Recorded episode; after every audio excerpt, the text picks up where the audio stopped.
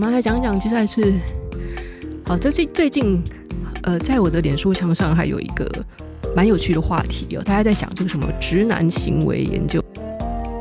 哎，我是不是真的不小心？我不小心把那个聊，把聊天室的这个关掉了，所以好了，今天这今天真的失误很多哈。直男行为研究啊，我忍不住想要这个发个牢骚啊。脸书上有一个。粉砖叫做直男行为研究社，然后每天都在贴一些顺性别异性恋男子搭讪女生，或是各种跟女生示好的通讯记录。就是你们发现说，有些那种直男呢，根本这已经不是直不直男的问题，是根本就个性上很扭曲啊，不停的骚扰对方，人家就已经讲说，嗯，不想跟你去，欸，女生就已经没跟你不来电了嘛，没有要跟你交往的意思嘛，甚至说我根本就不想见你，我不想跟你出去玩，不行吗？对吧？他们纠缠不休，就是很自作多情。我觉得这不是直不直男的问题，欸，如果他们对一个人是这样子的态度的话，基本上他对男对女，我觉得讲他就算是一个 gay。我讲这句话没有说要否定女性经常会受骚扰这件事实，但是我的意思是说，今天就算一个 gay，他如果不懂得尊重人，他也会做出类似的行为。也许直男很多这种的。呃，也许是因为我们在社会上比较容易受霸凌，比较能够体会到弱势者的这种感觉，我们不太会犯这种错误。因为当人有了同理心，当你懂得换位思考的时候，或者就是当你在社会上受到了足够多的伤害之后，你真的比较不会那么有莫名的自信、莫名的优越感，觉得对方一定要喜欢自己。顺便再分享一个我自己个人的小小感受啦。呃，出社会工作之后呢，我跟男性朋友其实相处的还蛮好的。那甚至有时候，我真的觉得，觉得女生比较难搞哦。如果要真的当很好很好的朋友，女生有时候比较难捉摸，而男生的想法很简单。那也许是因为说。我的外貌比较不会让直男，不会让他们想入非非啊，不会让他们觉得说我想要搞暧昧什么的。有些男生就在那边觉得他人家喜欢你，其实是你喜欢人家吧，不要那边自作多情哦。有很多人的心里是这样子的，我就从来不会让人更误会哦。女汉子哦，女汉子，我也不体贴。我讲话也不会嗲声嗲气，我还这种经常粗心大意，又比直男还要直男，所以呢，从来不会让人错以为我怎么样，也不会跟人家搞暧昧。我跟男生相处呢，就比较自在一点，我也不会觉得受人骚扰。怎么讲？我好像臭到自己。但是呢，我真的觉得说，比较符合社会刻板印象的女生，她更容易受到男性莫名其妙的骚扰。那也许是因为。他们通常做事比较体贴哦。发现那些 LINE 记录啊，他们就几乎有一个共同点，就是女生的拒绝都蛮委婉的。因为女生她其实意思是说，这礼拜很忙有事，那男生下次再来约。那说没有很想跟你见面哎，等等哦，就是我觉得这些拒绝哦都是非常有礼貌的，还是会让直男会有。我是不是还有机会的那种幻想空间？那如果你说你当初直男他约女生要出来玩的时候，女生一句干你两眼丑脸鸡掰，不想跟你做爱的，直接这样一句轰过去，我相信直男他不会觉得对方对他自己有意思啊的。当然，没有一个尊重人的、性情温和的女生会直接这样讲，因为我们都知道，我们怕对方受伤。我觉得一个人，当你没有办法体察对方这样讲话。这样子委婉的不明确表达自己的意思，他是以为你会懂，他也是在照顾你的情绪，他是给你台阶下。但是呢，为什么这些人没有办法懂呢？那是因为他们从来也不知道如何避免伤害别人，这就是最简单的答案。所以直男的奇怪行为根本的原因是他们不知道如何避免伤害别人。那也许他们的心也是不容易被伤害的，我不知道，这是未知数了。也有那种一天到晚伤害人，但是自己是玻璃心的哦。好，这个话题我们就不深入了。好，那我觉得根本原因是他们不懂得体察人心。好，好像在讲废话，对不对？我觉得是这个社会过度的给这些直男养尊处优的环境，让他们从来都没有察觉到。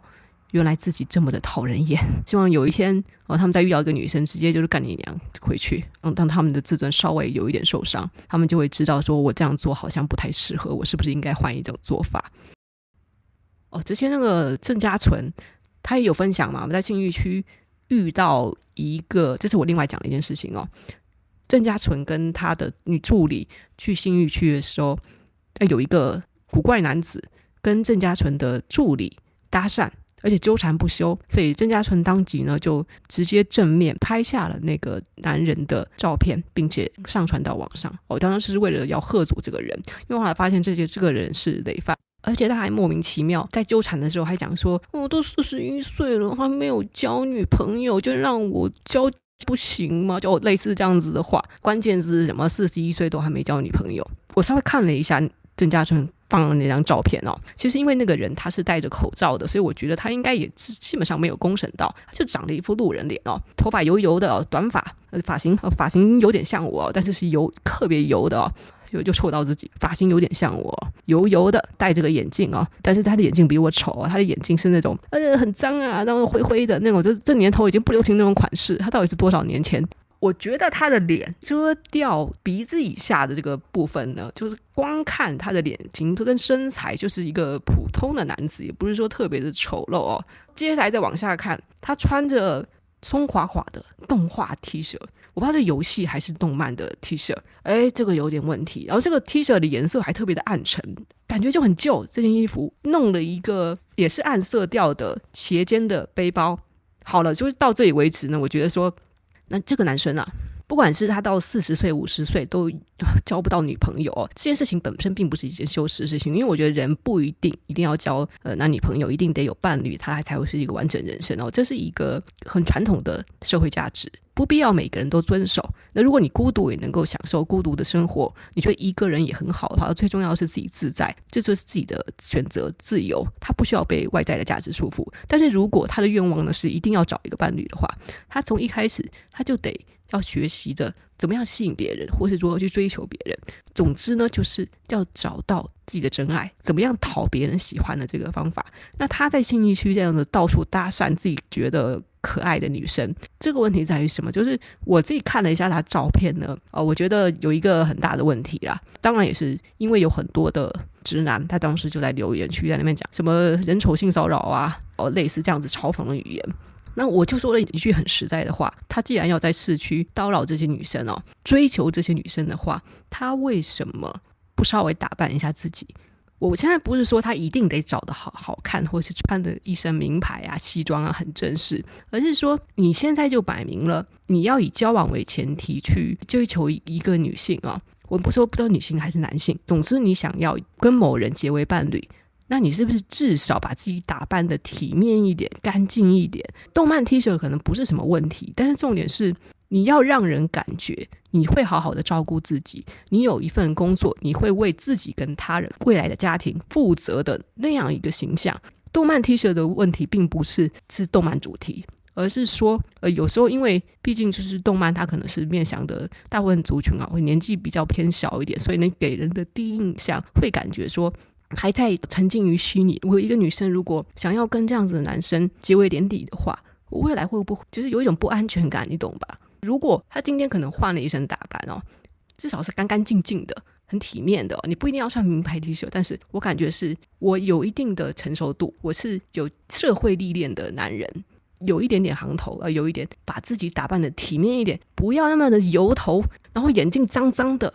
至少让对方安心吧，至少让觉得是我可以托付给你，你不一定要养我，但是我们至少可以互相托付吧。对女生来讲，不一定要有钱，但是你可不可以给她安全感？我类似这样，我真的觉得看到这个照片的时候，就马上我自己最深刻的体验到的问题是在于这里。好，这所以这是郑家纯他拍到的这个直男哦。至于说他这种子不断的骚扰女生，女生就说不要了，然后他还继续纠缠不休。这个是很明显不尊重人的行为，他自己还没有自觉。就是你没有女朋友，到底关其他人什么事情？那你觉得是你的长相吗？我就反驳一下，那些丑 T 又穷又丑的 T 都可以交到女朋友了。问你要不要反省一下，你们这些长相普通的直男找不到女朋友，真的是因为人不够帅的问题吗？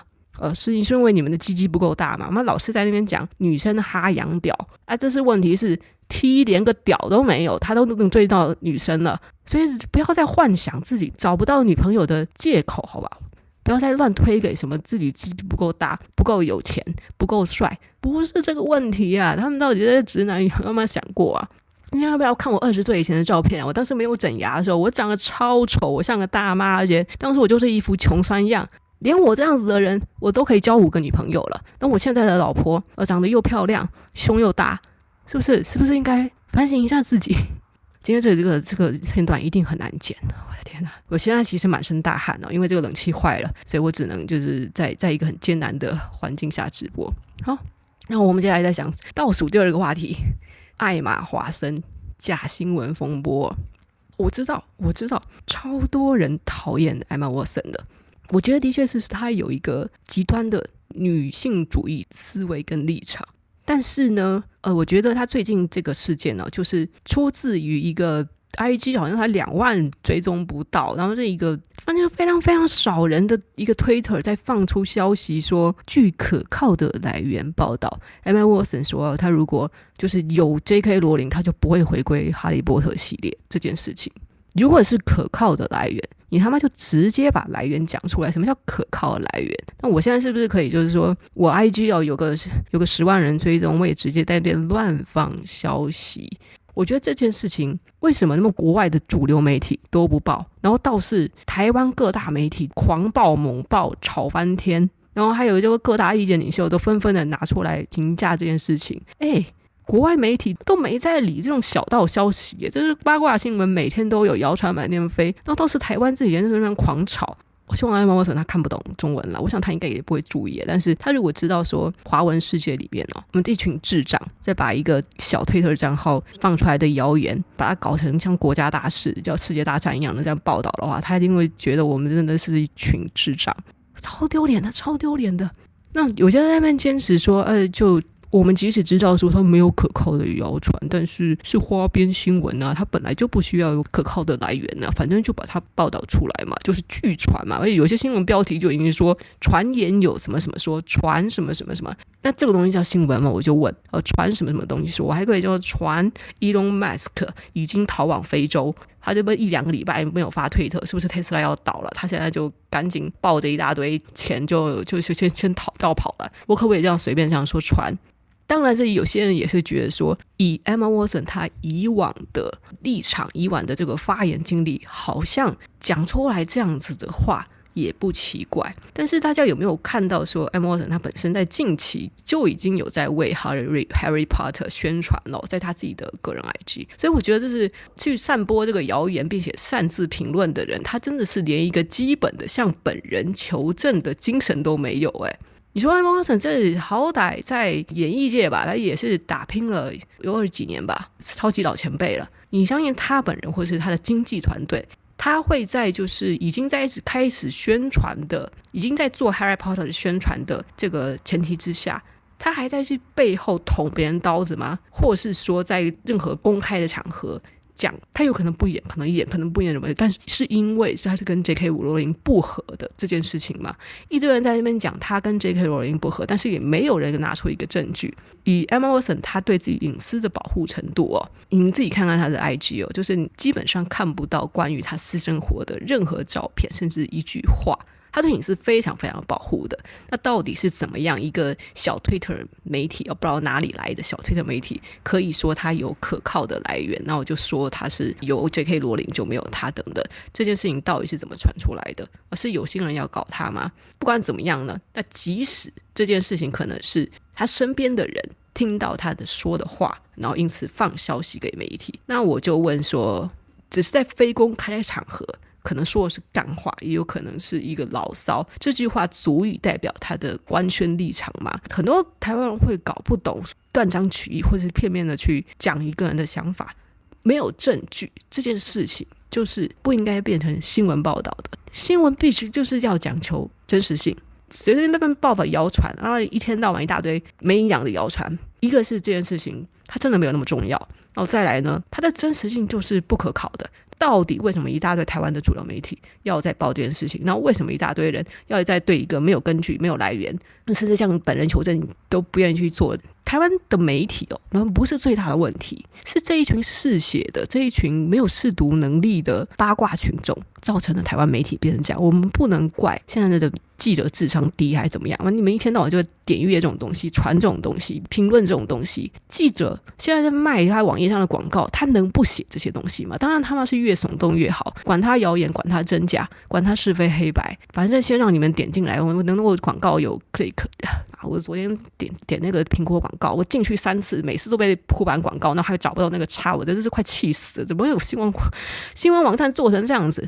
就是我永远看不到新闻内容，它一直是广告广告广告广告，哦，快烦死了！好，所以现在我我也是一段时间没有真的去点进台湾的新闻啊。你可以说我的标题党，但是呢，我看到那个标题呢，我就不这样点进去，宁可就是去外国去查证，去让本人去查证那个消息就好了。新闻广告很多，而这是题外话。太难用，一堆广告哦。有些人搞不好就是因为我新闻广广告实在太多，导致他们现在都只看标题，不愿意点进去了。我不排除这种可能性啦。我们最后来讲个话题呢，叫做“三个逻辑学家去酒吧”哦。这是在两天前还三天前就开始疯传的一个被说是笑话的东西。文章大意就是说呢，有三个逻辑学家走进了酒吧，呃，酒保上前来问：“请问三位都要啤酒吗？”第一位逻辑学家说：“我不知道。”第二位说：“我也不知道。”第三位说：“是的，没错。”这个故事就到此为止了。那有一些故事的版本呢，会再多加一句说：“请问酒保应该要给他们几杯啤酒？”大概会是这样子。这一段话，我觉得它并不是一个笑话，但是不知道为什么大家把它当成是逻辑学家的笑话。这明显它就是一个逻辑判断嘛。首先，最关键的是，哦，这个谜底我有自己写在我的个人脸书哦。因为当我我抛出了对这件事情的感想，但是我把这个顺序稍微调一下，让大家比较容易理解。为什么第一位会说不知道，第二位说不知道，然后第三位直接就是用了肯定句，说是的，没错。关键在于这个笑话的脉络是建立在是三位逻辑学家，所以你看到铺了一个梗，它意思就是说呢，我们现在要用。逻辑的方式，就像城市机器人一样的去顺下来接下来的故事发生脉络。酒保他问的是：“请问三位都要来一杯啤酒吗？”这个问题是一个是非题，是或是不是？三位都要啤酒吗？是还是不是？第一位逻辑学家，他为了要回答这个是非题，他如果不要的话，他就可以直接回答说：“不是，我们并不是三位都要。”啤酒，所以很明显，第一位逻辑学家他要啤酒，但是他没有办法替另外两位回答，因为他还不知道另外两位要不要啤酒，所以他回答不知道。然后第二位呢，他也是要啤酒，但是他不知道第三位要不要啤酒，所以他答不知道。第三位说是，是因为他也要啤酒，而前两位既然都已经说了不知道的话，说明他们都要啤酒，第三位就可以得到正解，就是三位都。需要啤酒，所以他说是的，没错，就是这么简单的一个逻辑而已。前两位为什么一定是要啤酒呢？因为如果他们不需要啤酒的话，他们就一定会回答不是，他们可以直接得出一个答案是不是。但是他们既然回答不知道的话，说明他们都要啤酒，这就是一个简单的谜题而已。然后我发展出来的想法是说，这个逻辑学的问题，应该是在你看完这段对话之后，你几乎是哦瞬间或是几秒钟之后就知道。为什么这段文字会这样叙述了？但是如果你很快的就知道这段文字会这样叙述的话，那说明这段文字其实也没有什么了不起的。这是一个会写程式的人很理所当然你会知道的 if else 之类的逻辑判断呐。对啊，这到底有什么的？那突然间我看到的很多字是很聪明的人，就是博学的人，或者是说就是很喜欢。分享各种各样很 geek 的东西的人，突然间都在分享这个东西，我就觉得很奇怪。我说这个这是笑话吗？首先，它不是笑话。